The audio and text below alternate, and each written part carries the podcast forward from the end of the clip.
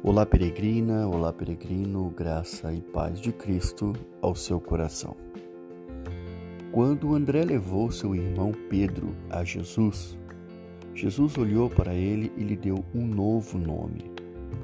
Jesus não fazia isso com outras pessoas. Ele não saiu dando outros nomes para todos, mas Jesus olhou para Simão e lhe deu um novo nome: Pedra.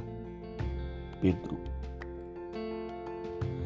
Fico imaginando o que os outros pensaram a respeito disso. Pedra? Isso parece mais uma piada. O que, que ele quer dizer com pedra? Quando você ouve a palavra pedra, logo você pensa em algo sólido e confiável. Porém, Pedro era esquentado, era impulsivo, era apressado para falar. Quando a Bíblia nos diz que Jesus olhou para Pedro, isso poderia ser traduzido como um olhar através dele, para dentro dele.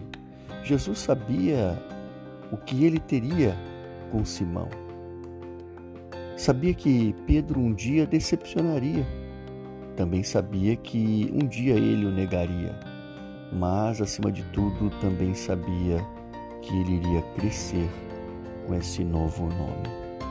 Sabia que um dia Pedro iria pregar o Evangelho no dia de Pentecostes e que três mil pessoas iriam crer em Jesus.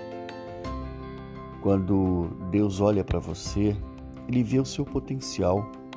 Talvez quando você se olhe no espelho, você só veja seus erros, suas falhas, seus problemas, mas Deus ele, ele olha de uma maneira muito diferente para você. Ele olha o resultado daquilo que você vai se transformar. E você tem grande valor, porque ele simplesmente passou a habitar dentro do seu coração. A Bíblia nos diz, na segunda carta aos Coríntios, no capítulo 4, no verso 7, mas temos esse tesouro em vasos de barro para mostrar que este poder, que a tudo excede, provém de Deus e não de nós.